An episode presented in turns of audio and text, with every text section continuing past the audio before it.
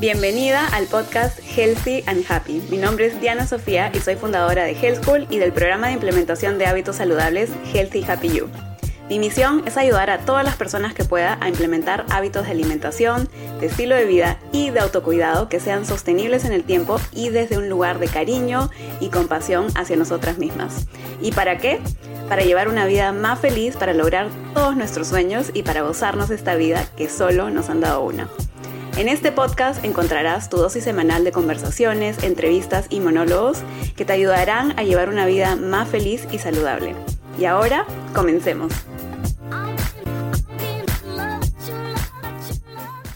Bienvenidas y bienvenidos a un nuevo episodio de Healthy and Happy, el podcast donde hablamos de todas aquellas cosas que nos ayuden a llevar una vida más feliz y saludable.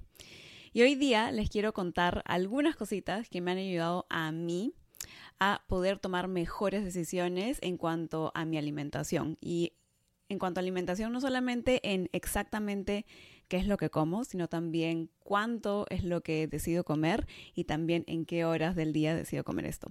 Y la razón por la que quería traer este episodio específico al podcast es porque hablé un poquito sobre esto en mis historias y me pareció que había mucho más que hablar sobre este tema y porque también creo que la única, yo siento que la única razón, la única forma de que podamos, de que una persona pueda llevar una vida más feliz y saludable, donde podamos alimentarnos de manera saludable consistentemente, así como efectuar nuestros hábitos saludables consistentemente, es cambiando nuestra mentalidad. Entonces, si se han dado cuenta en muchos de los episodios que traigo al podcast, estoy hablando sobre cómo ver las cosas de una manera distinta, ¿no? Entonces, hoy día vamos a hablar sobre específicamente el placer de comer. Y a veces cuando pensamos en el placer de comer, pensamos solamente en el momento específico donde estamos comiendo, ¿no? Cuando estamos saboreando las comidas, cuando estamos eh, disfrutando de los sabores, cuando estamos disfrutando las texturas o lo que sea que esté pasando en ese momento. Pero lo que me he dado cuenta que, pasa y que le pasa a, que nos pasa a todos, en verdad y también me pasaba a mí, es que solamente nos enfocamos en ese placer de corto plazo inmediato que sentimos en ese momento. Y nos y no vemos, ¿no? cómo nos sentimos después de comer esa comida o después de comer esa cantidad de comida o después de comer cierta comida a cierta hora que quizás no nos favorece.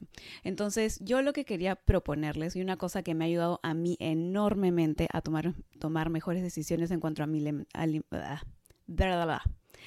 algo que me ha ayudado enormemente en cuanto a tomar mejores decisiones en mi alimentación, como les decía al inicio, no solamente en cuanto a qué, o sea, qué como, sino también a cuánto como de las comidas que como y también en qué momento me alimento, es el expandir mi definición de placer, no solamente sobre todo el placer de comer, ¿no? El placer de comer no solamente para mí es ese momento específico cuando estoy disfrutando de la comida, sino también qué pasa después de.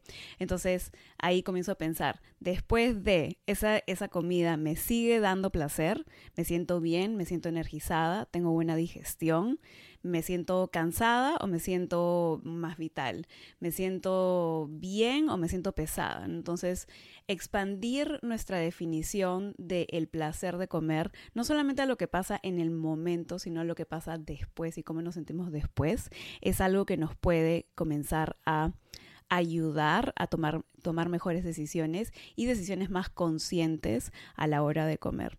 Y pienso que una de las razones por las que muchas veces este, terminamos comiendo cosas o más de la cuenta quizás, eh, que no, y, y, sintiéndonos no tan bien, o sintiéndonos medio pesadas, o sintiéndonos como que, no sé, como que la comida no nos ha caído bien, es porque quizás a veces hacemos las cosas como sin pensarlas, ¿no? Entonces, o sin pensar en cómo nos vamos a sentir después, sino que nos estamos concentrando, como les decía, en el momento específico y el saborear la comida, pero así completamente descartamos y no consideramos lo que pasa después. Entonces, al expandir nuestra definición de placer de comer a lo que pasa después, entonces podemos crear espacio en el momento que estamos a punto de decidir comer algo y cuándo comer para pensar, ¿no? ¿Cómo me voy a sentir después de que coma esta comida y esta cantidad o a esta hora, ¿no?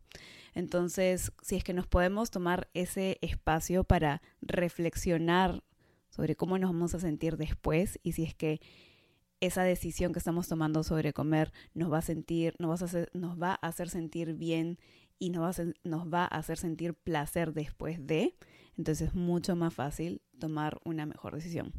Ahora, por otro lado, también algo que no pude llegar a hablar en mis historias, porque obviamente las historias son cortas, en verdad, en Instagram, es también sobre el, el, tema del placer en general en nuestras vidas, ¿no? Placer y satisfacción. Muchas veces he visto que algunas personas centran su atención en la comida, o sea, casi como que, casi como una obsesión, ¿no? Como que todo el placer en sus vidas viene de comer, básicamente. O sea, de ir a un restaurante, de saborear esta comida, de, experimentar esto. Y yo entiendo porque en verdad a mí también me fascina comer, me encanta probar nuevas cosas, me encanta explorar nuevas recetas, me encanta eh, visitar nuevos restaurantes cuando, bueno, cuando, antes cuando se podía sobre todo, ¿no? Y... Mm, no sé, y sobre todo probar como que nuevos sabores, nuevas especias, etc. Entonces entiendo que obviamente, o sea, el, placer de comer es muy importante en nuestras vidas.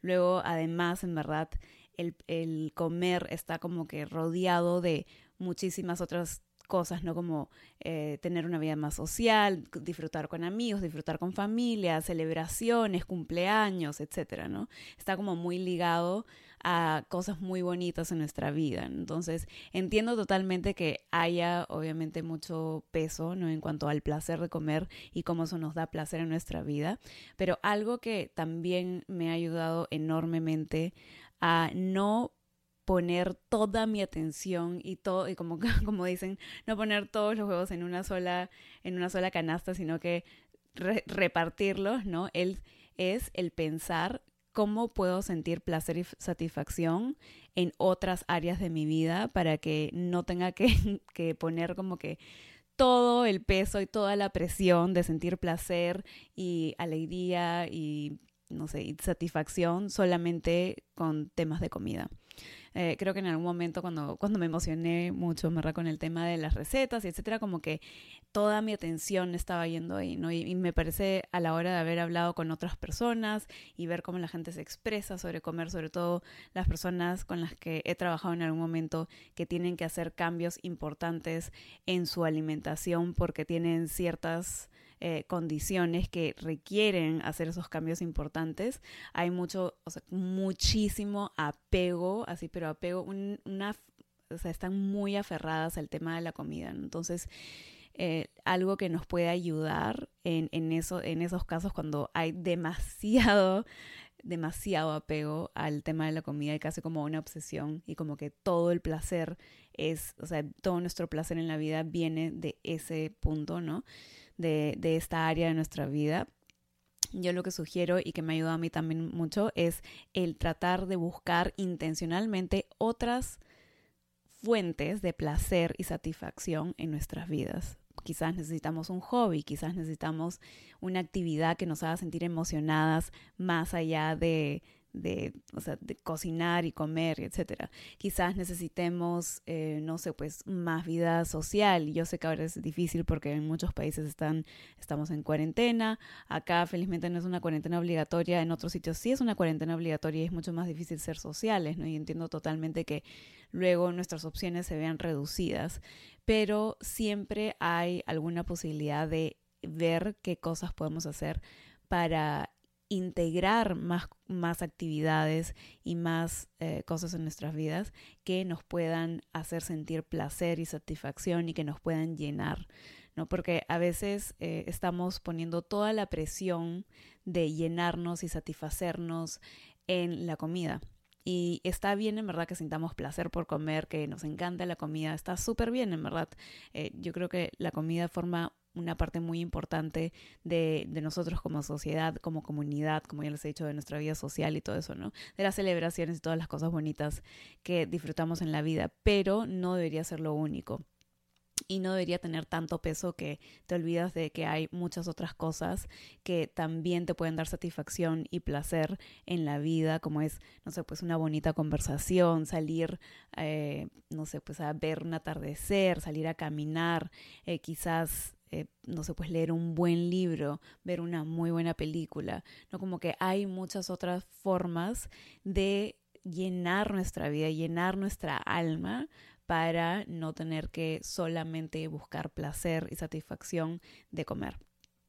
Eh, o al comer. Entonces, creo que eso también es muy, muy importante de, entender. Y regresando al punto que les había dicho inicialmente, ¿no? El, el expandir nuestra, nuestra definición de placer de comer.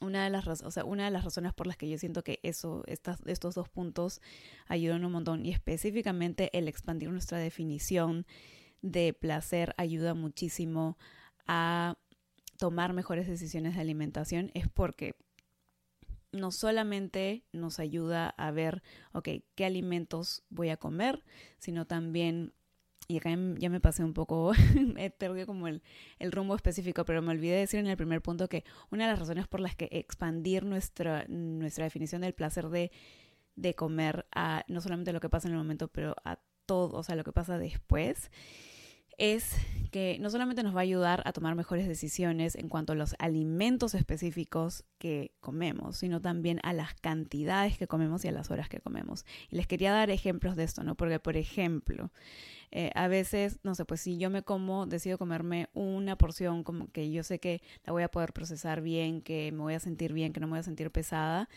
y la como, no sé, pues con cierta, no sé, pues dos, tres horas antes de dormir. Eso es como que yo sé que voy a sentirme bien después, que no voy a estar, que no estoy comiendo muy pegada a la hora que me tengo que ir a dormir. Entonces voy a darle a mi cuerpo el tiempo que necesita para procesar esa comida y eso me va a ayudar a tener una buena noche de dormir, ¿no? Optimizar mi sueño en la noche y etcétera. Entonces, pero ¿qué pasa? Si es que estoy, si es que quizás me como una comida que igual es saludable, etcétera, pero me como un montón, me lo como muy cerca a la hora de, de, irme a dormir. Entonces, la pregunta es, ¿eso me va a hacer sentir placer? Mm, probablemente no, ¿verdad? Especialmente después de, y especialmente no cuando me termine despertando en la, en la mitad de la noche porque mi cuerpo se siente pesado y sigue procesando comida y tampoco voy a sentir placer al día siguiente cuando me levante así, no sé, sintiéndome pesada y como que mi cuerpo no ha podido procesar esa comida y digerir esa comida apropiadamente, ¿no? Y como que siento que no le he dado el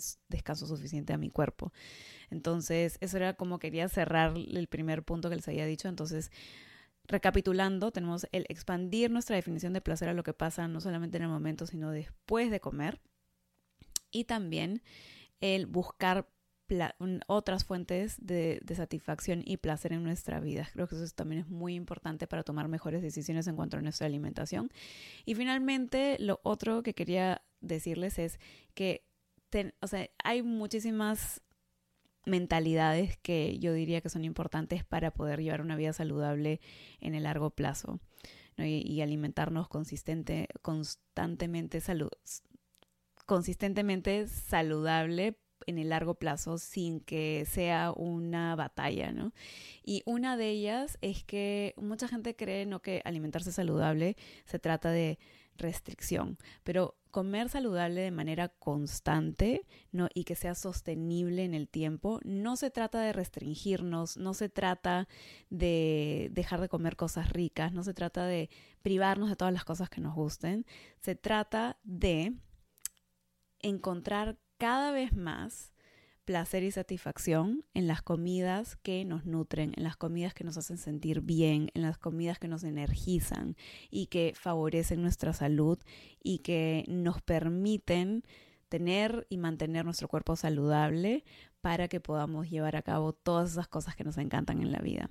¿no? Entonces, a veces hay como mucho enfoque en la parte de restricción y en realidad yo lo que quiero decirles es que no se trata de restringirnos, se trata de pensar, es como reenfoca tu atención no en la restricción, no en lo que vas, lo que crees que vas a tener que dejar de comer o lo que no puedes, lo que está prohibido, etcétera. Es de eso, la alimentación saludable sostenible en el tiempo no se trata de eso, no se trata de ese enfoque, se trata de cómo encontramos más y más placer y satisfacción y goce, vamos a decir, en alimentarnos de cosas, de alimentos ¿no? que nos van a nutrir, que nos van a hacer sentir bien, que van a favorecer nuestra salud y que van a crear no solamente en el presente, pero también en el futuro una vida, una mejor calidad de vida para nosotros y para la gente que está alrededor nuestro, ¿no?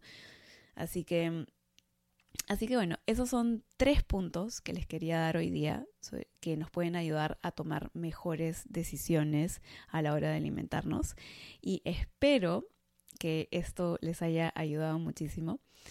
Y, nada, bueno, lo otro que también les quería pedir en verdad es que a nosotros nos ayuda muchísimo que ustedes compartan el podcast. Así que si están viendo esto en, en Instagram, bueno, no, si están viendo esto, perdón, en YouTube, no se olviden de suscribirse al canal de YouTube para que les lleguen las notificaciones cuando haya nuevos episodios. Y también si es que están escuchando esto en Spotify o en el app de podcast, suscríbanse al, podcast para que sepan cuándo hay un nuevo episodio. Y también compartan en su Instagram qué cosa es lo que más les ha, gustado. Y taguen Health School underscore, la rayita abajo para saber qué tal les ha parecido el, episodio, cómo les ha gustado. Y también lo otro que nos ayuda muchísimo a llegar a más personas es que nos dejen eh, reviews, ¿no? que nos dejen comentarios sobre el podcast, especialmente en iTunes, que permite poner como un comentario, una recomendación sobre el podcast, sobre cómo te parece el podcast. Así que espero que nos puedan ayudar de esa manera, en verdad. Como decimos, compartir también es ayudar.